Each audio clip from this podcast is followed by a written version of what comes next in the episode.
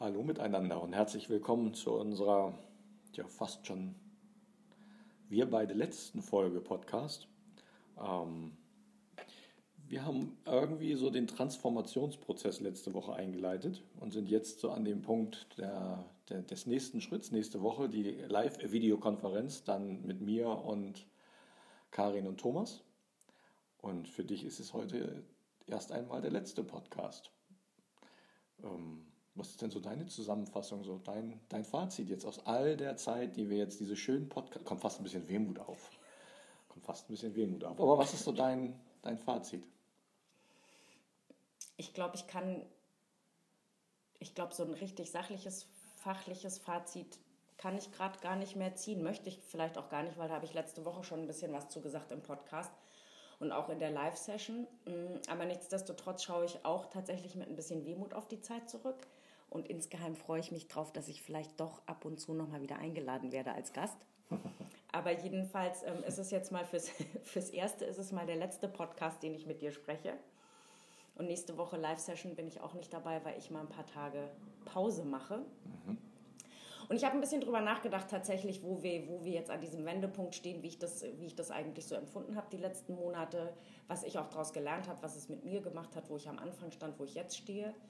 Und ähm, ich weiß, wir hatten jetzt kürzlich erst eine Geschichte von mir vorgelesen, aber es ist wieder eine Geschichte, die mhm. mich irgendwie, die das für mich so eigentlich ganz schön zusammenfasst, die ich vielleicht auch noch mal ein bisschen mit euch auf den Weg geben wollen würde.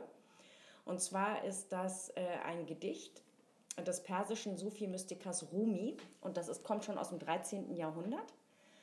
Und obwohl es aus dem 13. Jahrhundert ist, das Gedicht, finde ich, hat das ganz schön viel mit dem Hier und Jetzt und Heute zu tun. Und ich finde, es hat ganz schön viel mit, dem, mit der Reise zum besten Kundenmanagement zu tun. Und, und ähm, ist das auch wieder, dass es so endet, dass wir danach nichts mehr sagen sollten, sondern einfach ein schönes Wochenende machen, oder? Das kannst du dann entscheiden. Du hörst die Geschichte ja jetzt auch zum ersten Mal und du kannst ja dann sagen, was es mit, kannst, vielleicht sagst du ja dann, was es mit dir macht. Okay, so machen wir das. Ne? Gut, also das Gedicht heißt Das Gasthaus.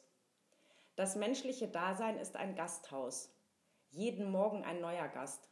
Freude, Depression und Niedertracht. Auch ein kurzer Moment von Achtsamkeit kommt als unverhoffter Besucher. Begrüße und bewirte sie alle, selbst wenn es eine Schar von Sorgen ist, die gewaltsam dein Haus seiner Möbel entledigt. Selbst dann behandle jeden Gast ehrenvoll, vielleicht reinigt er dich ja für neue Wonnen. Dem dunklen Gedanken der Scham, der Bosheit, begegne ihnen lachend an der Tür und lade sie zu dir ein. Sei dankbar für jeden, der kommt, denn alle sind zu deiner Führung geschickt worden aus einer anderen Welt. Ob es sich nun um eine Freude oder eine große Schwierigkeit handelt, Rumi ermutigt uns, uns dem zu öffnen, was das Leben uns bringt, innerlich und äußerlich. Diese Ankünfte können unerwartete Besucher wie Depressionen, Trauer oder Gemeinheit beinhalten, aber wir sollten sie alle willkommen heißen und unterhalten. Aber was auch immer das Leben auf uns wirft, unsere Haltung und dies ohne Angst oder Abscheu zu begrüßen, erlaubt es uns, weiser, freundlicher und mitfühlender zu uns selbst und anderen zu werden.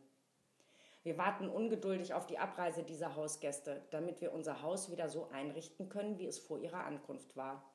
Doch auch in der Irritation ihres Besuches kann ein unglaublicher Wert liegen, wenn wir uns die Zeit nehmen, diese Gäste mit Demut und Mut zu empfangen. Das Gedicht ist eine gute Erinnerung daran, Veränderungen anzunehmen, sich unseren Ängsten zu stellen und unseren Körper als Gasthaus zu benutzen, um alles zu empfangen, was auch immer und wer auch immer von Zeit zu Zeit auf uns zukommt. Das ist schön. Ähm, ich glaube, das ist tatsächlich wert, dass jeder so seinen Gedanken darin zulässt und findet.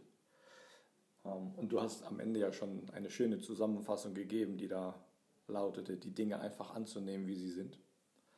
Und ähm, die Widerstände, die in uns entstehen, einfach sein zu lassen.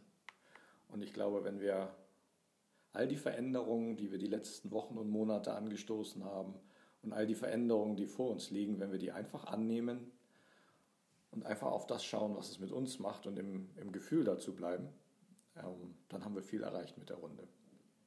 Und ich würde sagen, in dem Sinne ähm, wünsche ich allen ein schönes Wochenende.